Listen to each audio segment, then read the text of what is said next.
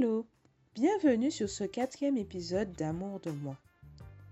Depuis mars 2020, et donc le début du confinement, beaucoup d'entre nous cherchent ou ont cherché à se reconvertir et à changer de vie. Et peut-être que toi aussi, tu en as eu envie, mais tu ne savais pas par où commencer.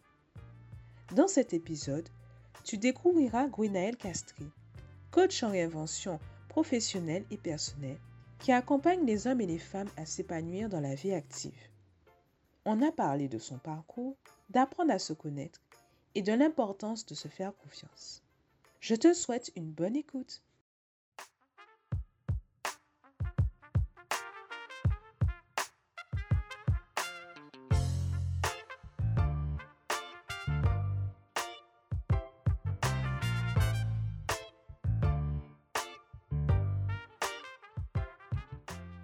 Bonjour Gwenaëlle, ça va? Ça va très bien, merci. Et toi? Merci, ça va très bien. Donc, euh, merci d'avoir accepté d'être euh, l'invité de, ce quatrième épisode. La première question que je vais te demander, c'est euh, de te présenter. Comment tu te présentes à quelqu'un que tu ne connais pas? Hmm.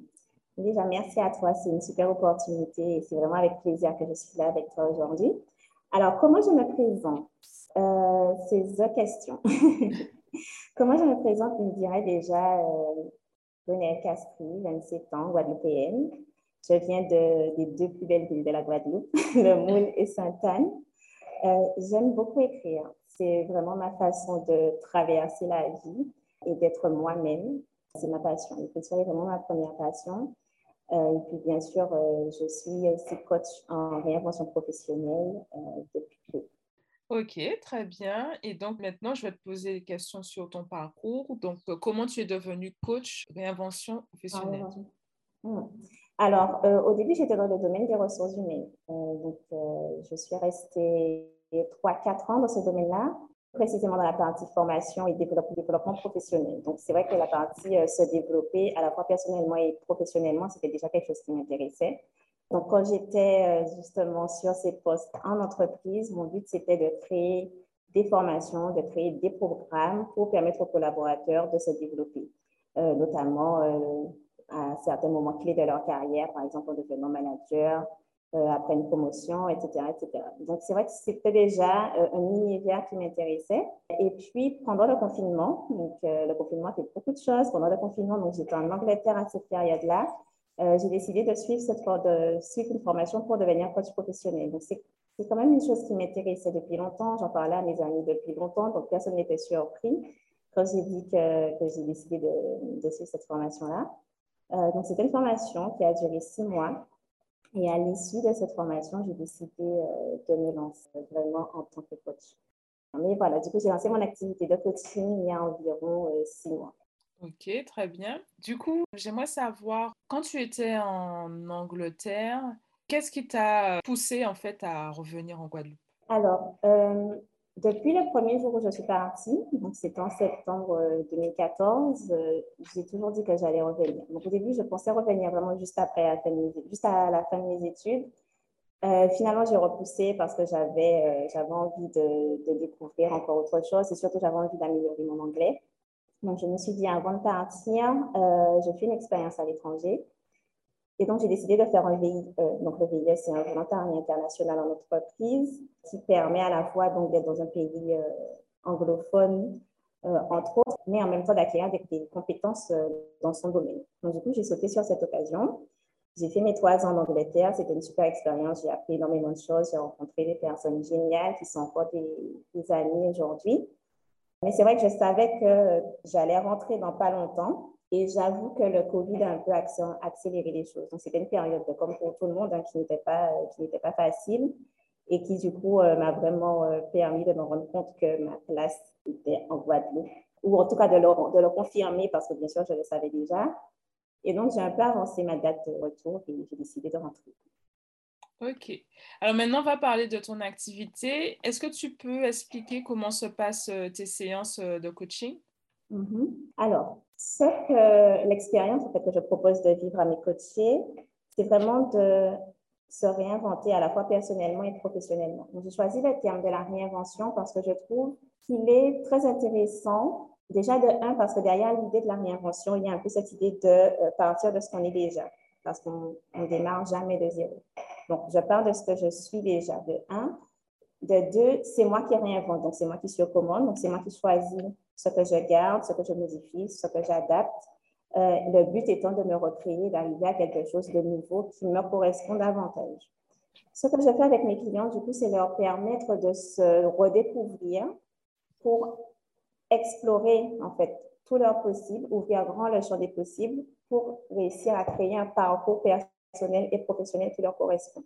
Donc, les personnes qui viennent me voir sont des personnes qui ont envie de changement dans leur vie personnelle et dans leur vie professionnelle, qui ont peut-être envie de se réorienter, de changer de voie, mais qui ne savent pas par quoi commencer, euh, qui ont peut-être envie de rebooster leur carrière.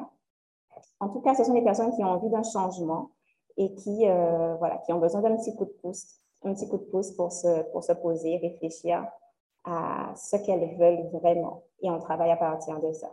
D'accord. Et euh, du coup, tu fais combien de séances? Enfin, tu proposes combien de séances euh, exactement? Alors, le programme complet, euh, c'est un programme sur 12 séances. Et après, j'ai un programme un petit peu plus court qui est le programme Boost et qui va se dérouler sur 6 séances. Donc, ça dépend de l'objectif de la personne. D'accord. Donc, 12 séances qu'on peut mettre sur un an, j'imagine? Donc, les 12 séances, c'est plutôt sur une séance par semaine. Donc, ça une séance par semaine. Sur trois mois. Ça fait sur trois mois. Donc, après, c'est assez flexible et on s'adapte vraiment au rythme de chacun. OK. Est-ce que tu as déjà remarqué ce qui poussait les gens à venir vers toi? Mm-hmm. C'est vraiment l'impression, comme je disais tout à l'heure, d'avoir envie de changement, mais de ne pas savoir par où commencer. Parce qu'aujourd'hui, on entend beaucoup de choses sur euh, la carrière, le fait qu'on ait envie d'avoir une carrière dans laquelle on s'épanouit, le fait qu'il faille absolument trouver sa mission de vie, ce qu'on a envie de faire, ce qu'on a envie de faire toute notre vie, etc., etc.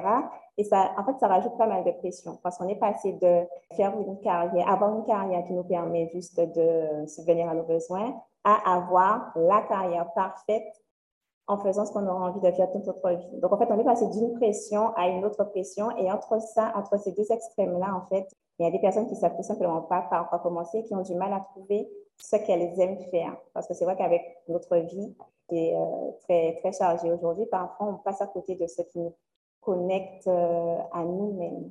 Et je pense que c'est la raison pour laquelle certaines personnes viennent vers moi, c'est juste pour avoir une pause en fait, faire une pause dans notre quotidien qui est super busy et se poser la question, OK, est-ce que je suis vraiment là où j'ai envie d'être? Qu'est-ce que j'ai envie de faire? Qu'est-ce que j'aime parfois tout simplement? Qu'est-ce qui, qu'est-ce qui me fait vibrer? Je dirais que c'est, ça. Et, vraiment, la quête de sens aussi, qui, à mon avis, est propre à notre période, à notre génération, à notre époque plutôt, à notre génération aussi. C'est vrai que on a envie de, de, contribuer au monde, on a envie de faire euh, quelque chose qui, qui a du sens, qui sera utile et qui va nous permettre de nous épanouir. Ok, c'est super intéressant. Maintenant, je voudrais savoir, euh, du coup, euh, quel type de personnes euh, viennent à toi, c'est-à-dire quel métier ils ont au départ et quel mmh métier ils vont avoir après ton coaching? Alors, quel métier ils ont départ, franchement, ça dépend. Est-ce qu'ils sont salariés, indépendants Ah oui, je dirais que ce sont surtout des salariés. Ce sont surtout des salariés qui ont souvent envie d'épanouissement, soit dans leur métier de salarié, ou soit en lançant euh, leur activité, en se mettant, euh, en se mettant à leur compte. Donc, c'est vrai que l'entrepreneuriat n'est pas forcément euh, la réponse qui va convenir à tout le monde. C'est vrai qu'on parle beaucoup d'entrepreneuriat aujourd'hui. Ça va convenir à certaines personnes, mais il y a certaines personnes qui ne sont pas intéressées par le, le monde de l'entrepreneuriat. Elles veulent rester dans le salariat. Par contre, elles veulent un métier qui, qui a du sens pour elles.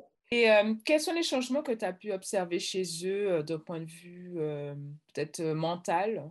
Mm-hmm. Alors, je dirais, la première chose, c'est juste déjà de savoir ce qu'elles sont, de savoir ce qui est important pour elles, en fait. que ce soit ce dont elles ont besoin. Ce n'est pas forcément une question qu'on se pose, juste ce, dont elles ont besoin pour se sentir bien. Qu'est-ce qui les ressources? Qu'est-ce qui fait qu'elles vont être joyeuses, par exemple? Qu'est-ce qui, au contraire, va les mettre en colère? Donc, travailler sur les besoins, travailler sur les valeurs. C'est vrai qu'on en parle beaucoup aujourd'hui, mais ce n'est pas juste connaître nos valeurs pour les, voilà, juste comme ça. C'est vraiment savoir euh, dans une situation donnée, si j'ai l'impression que euh, je suis heurtée, pourquoi j'ai été heurtée? Peut-être parce que c'est ma valeur d'autonomie ou ma valeur d'indépendance qui a été heurtée. C'est peut-être pour ça que voilà, j'ai l'impression d'étouffer dans ce travail-là.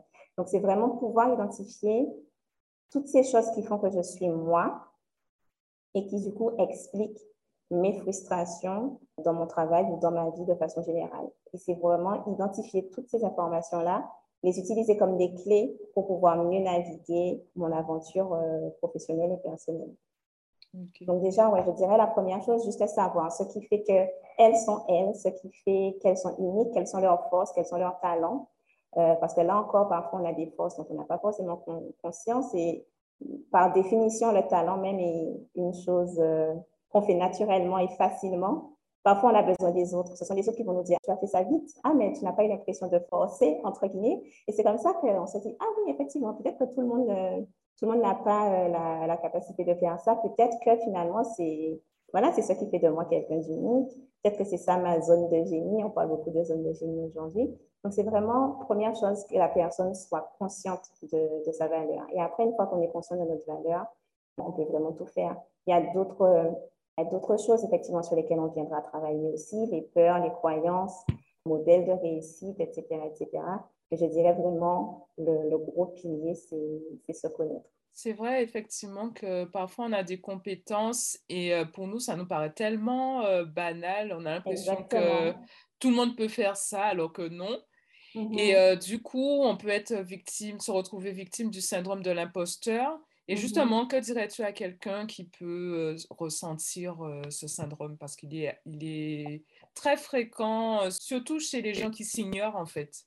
Je dirais, mais déjà passer par ce travail d'introspection pour se demander ce qu'on a d'unique, je l'ai dit un petit peu avant, se référer aussi à ce que les autres pensent de nous. Alors, ce que les autres pensent de nous, c'est sûr que ça ne va pas être l'information sur laquelle on va la seule information sur laquelle on va se baser. Mais par exemple, il y a un petit exercice que je donne euh, à mes coachs, c'est juste de demander aux personnes autour d'elles, euh, qu'est-ce que je fais de bien? Qu'est-ce que je fais de bien? Pourquoi est-ce que tu viendrais me voir moi plutôt qu'une autre personne? Euh, qu'est-ce que tu as l'impression que je fais facilement? Qu'est-ce qui fait de moi quelqu'un d'unique? Et parfois, on se rend compte qu'il y a des, il y a des réponses qui vont revenir chez deux, trois, quatre, cinq, six personnes. Au bout d'un moment, je pense quand même qu'il faut, qu'il faut comprendre que, oui, c'est ça. que c'est quelque chose qu'on fait de bien. Le syndrome de l'imposteur, il ne disparaît pas de toutes les façons euh, comme par magie. Donc, ce n'est pas attendre qu'il disparaisse avant d'agir. C'est vraiment agir et petit à petit, il va s'estomper. Mais euh, même les plus grands les plus grands ont le syndrome de l'imposteur. Donc, c'est vraiment euh, avoir cette notion de courage, entre guillemets, qui est d'agir malgré, malgré ce syndrome-là. OK. Alors, j'aimerais savoir maintenant, euh, quelle a été euh, ta meilleure rencontre parmi tes coachés, enfin, là où l'est, celle qui t'a la plus marquée? Mmh, mais tous mes coachés m'ont marqué. Hein? mais il y en a bien une qui, qui ressort le plus? Peut-être ta dernière. Peux-tu nous parler parmi tes mhm. dernières rencontres? Je pense que je dirais celle qui m'a le plus marqué, c'est, euh, ça serait plutôt par rapport à la surprise, comment dire, je, vais juste te raconter l'histoire. Donc, c'est quelqu'un que j'ai beaucoup apprécié au niveau personnalité, etc., etc. Mais c'est même pas ce, dont j'ai envie de parler ici. C'est vraiment ce qui est ressorti du coaching. Parce que c'est une personne qui était venue me voir euh, avec cet objectif de reconversion professionnelle. Elle avait décidé de changer de métier parce que voilà, c'est un métier dans lequel elle ne se sentait pas bien. Euh, elle avait vécu euh, de mauvaises euh, expériences, etc.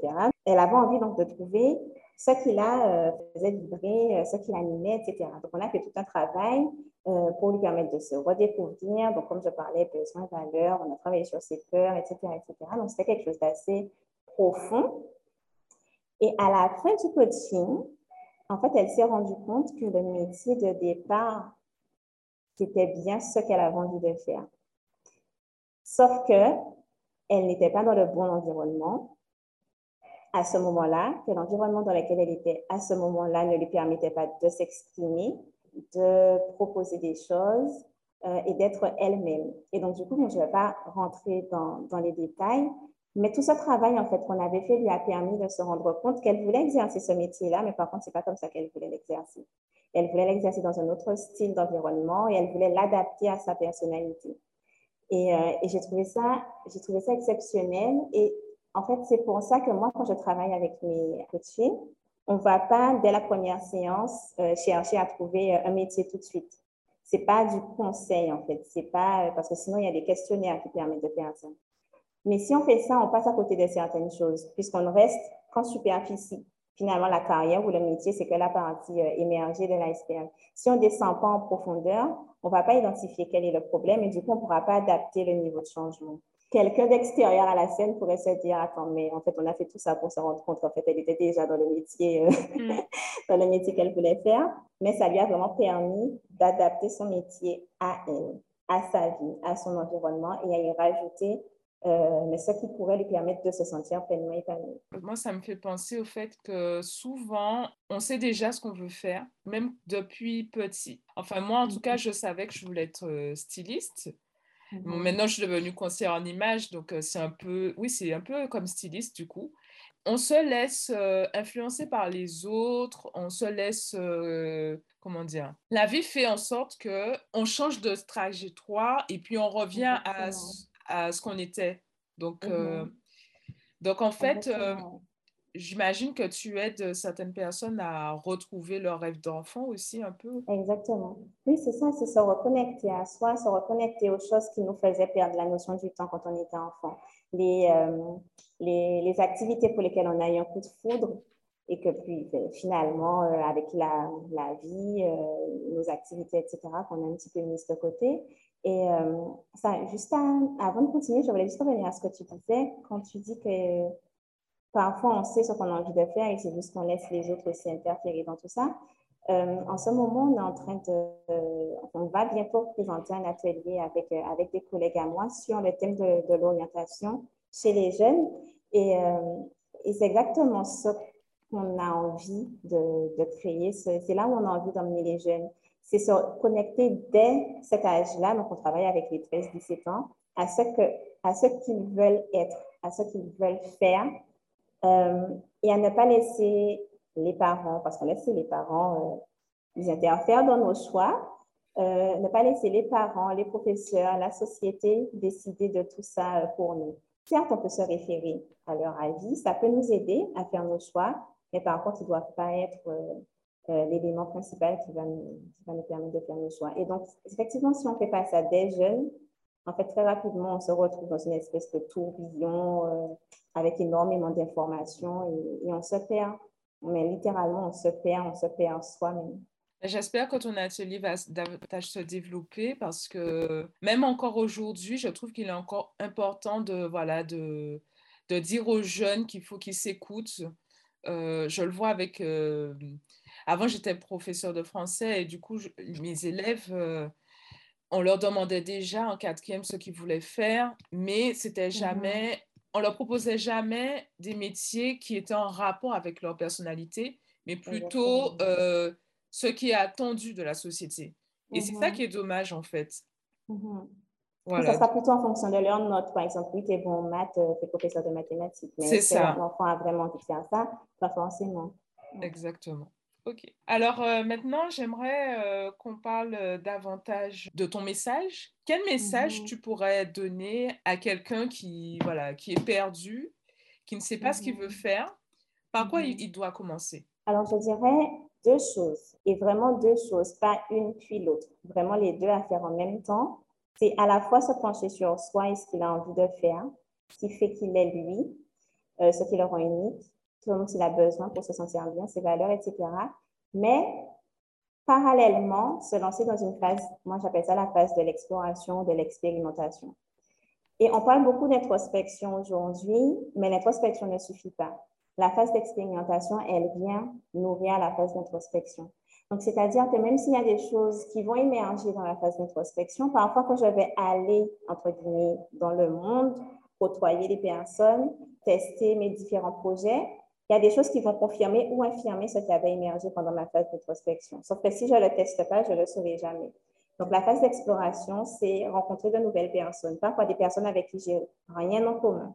Rencontrer de nouvelles personnes, fréquenter de nouveaux endroits, peut-être, je ne sais pas, des, événements de, de networking, des espaces de coworking, ou même tout simplement euh, aller à une conférence, euh, juste vraiment fréquenter de nouveaux endroits s'inspirer de personnes qui font des choses, des, choses qu'on admire, des personnes qui sont déjà arrivées là où nous, on a envie d'arriver. Et observer comment ils ont fait pour arriver là, observer les compétences et savoir-faire qu'ils ont et que nous, on a envie de développer. Peut-être euh, chercher à avoir un mentor, quelqu'un qui pourra nous aider, qui pourra nous donner des conseils, qui pourra partager avec nous son réseau, quand j'ai dit expérimenter, c'est aussi peut-être proposer un nouveau projet dans notre entreprise, un projet qui va nous permettre de tester ou de développer les compétences qu'on a envie de, développer. Contacter une, association et proposer nos services de façon bénévole. Enfin, tout ce qui peut nous permettre de tester sans prendre trop de risques, si c'est ce qui nous fait peur au départ, et vraiment mener ça en parallèle de la phase d'introspection. Et c'est ça qui, pour moi, va permettre de créer des opportunités. Il va permettre aussi parfois de débloquer de débloquer quelque chose. Parfois, il suffit d'une conversation, il suffit d'un oui, d'un non pour avoir euh, le déclic en fait dont on a besoin pour commencer. Ok, c'est super euh, comme message. Maintenant, on va revenir un peu plus à toi. J'aimerais savoir quelles sont tes sources d'inspiration. Hmm. Alors, la nature, je dirais la nature. J'allais dire l'écriture, mais euh, du coup, c'est pas si l'écriture, c'est vraiment la source d'inspiration parce que du coup, ce qui m'inspire, on va le retrouver dans ce que j'écris plutôt. je dirais la nature, la musique, les personnes, tout simplement les personnes que je côtoie. Vraiment ça euh, qui, qui m'inspire euh, au quotidien. Et vraiment tout ce qui est euh, créativité, tout ce qui est créé, tout ce qui est création. Et d'ailleurs, je n'en ai pas parlé, mais c'est un outil que j'utilise beaucoup dans mes coachings.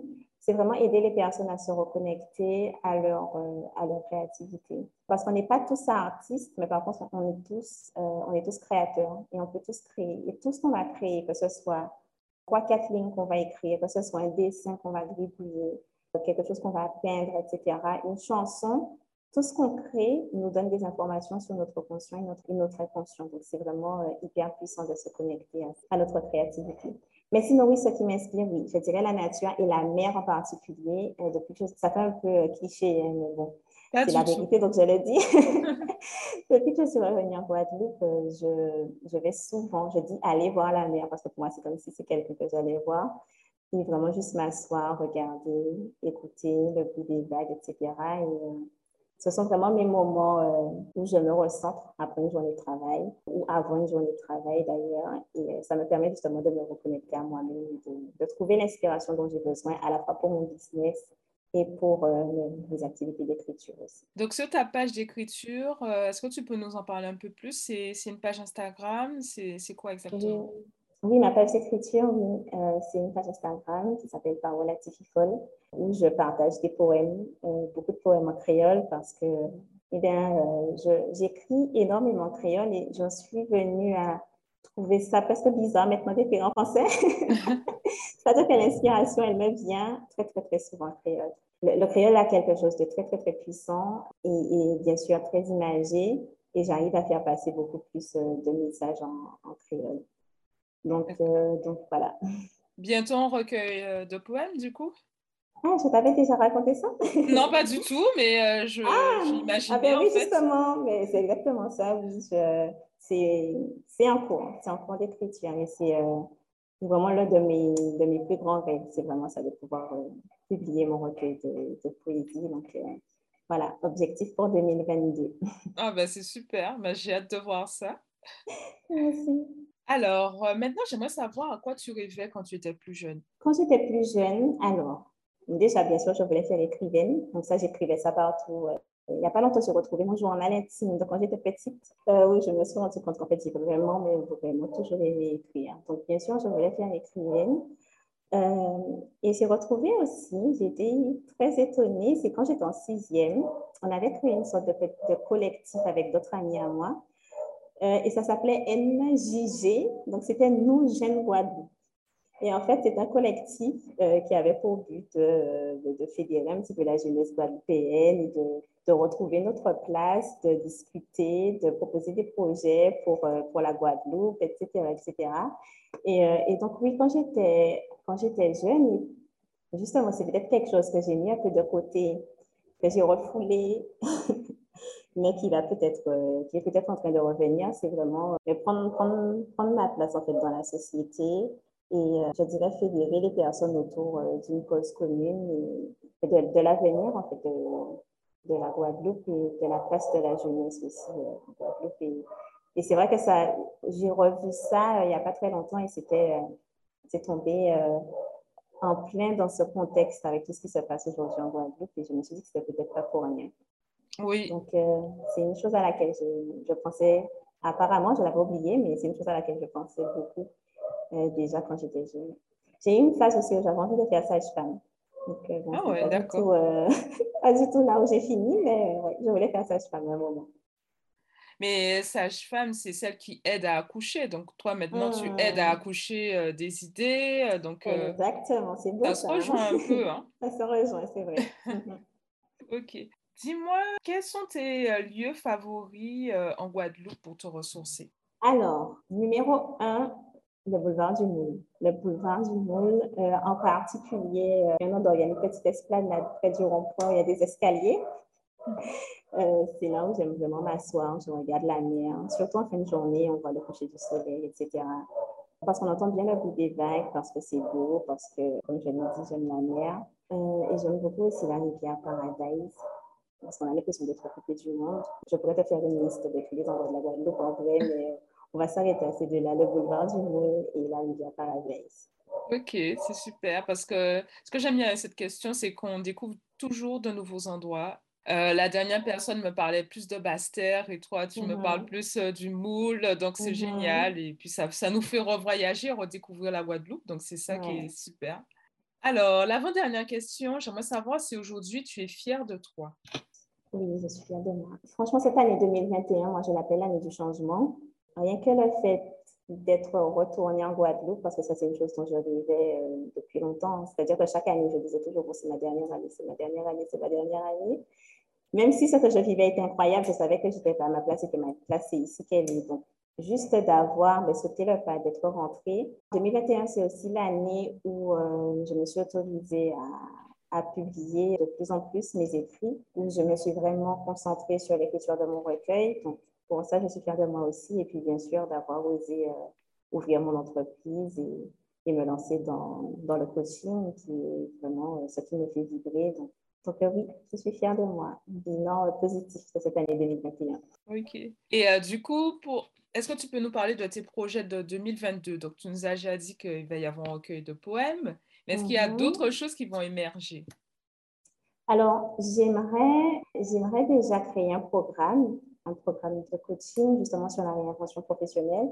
Donc, où euh, effectivement, euh, j'aurai un groupe de personnes qui viendra avec cet objectif-là, donc de se réorienter, de se redécouvrir, de trouver ce qui, les fait vibrer. Et donc, à travers plusieurs modules, je les, euh, accompagnerai en fait dans ce, cheminement-là. Elles pourraient aussi donc profiter à la fois du coaching, mais aussi de cette ambiance, de cette intelligence collective, comme on dit, de cette ambiance d'être avec, euh, avec des personnes qui ont peut-être les mêmes challenges, les mêmes défis, les mêmes peurs qu'elles, et donc de s'enrichir de tous ces partages-là. Donc, euh, ça, c'est un projet. Et j'aimerais aussi lancer un podcast pour 2022. Donc, du coup, euh, c'est cool d'être avec toi aujourd'hui. Ça nous donne un premier aperçu de ce que ça, de ce que ça peut donner, euh, qui serait encore une fois sur, le, sur les thèmes de la réinvention professionnelle. Donc, voilà. Ben, hâte d'écouter tout ça et, et, puis évidemment je te soutiendrai hein. donc donc je te remercie je te remercie pour ce, pour cet épisode. Est-ce que tu peux donner euh, les lieux où on peut te retrouver sur Internet? Oui. Alors, sur euh, Instagram, ça sera Gwenaël Castri Coach. Sur Facebook, c'est Gwenaël Castri Coaching. Sur LinkedIn, c'est Gwenaël Castri. Et voilà, bientôt, euh, j'aurai mon site Internet qui n'est pas encore disponible, mais bientôt, il sera disponible. Et du coup, ça sera euh, Learning, qui est le nom de, de mon entreprise. Donc, C-A-W-A-Y-S et Learning, euh, L-E-A-R-N-I-N-G. Ok, super. De toute façon, je mettrai tous les liens en barre d'informations. Donc, je te remercie et puis je te souhaite une bonne fin de journée et à bientôt. C'est un plaisir. Merci Géraldine. À bientôt. Merci d'avoir écouté cet épisode. Je t'invite à m'envoyer un message sur ma page Instagram Coaching Hibiscus Style pour me donner tes impressions. Et surtout, n'hésite pas à partager le podcast autour de toi. On se retrouve très bientôt pour un nouvel épisode.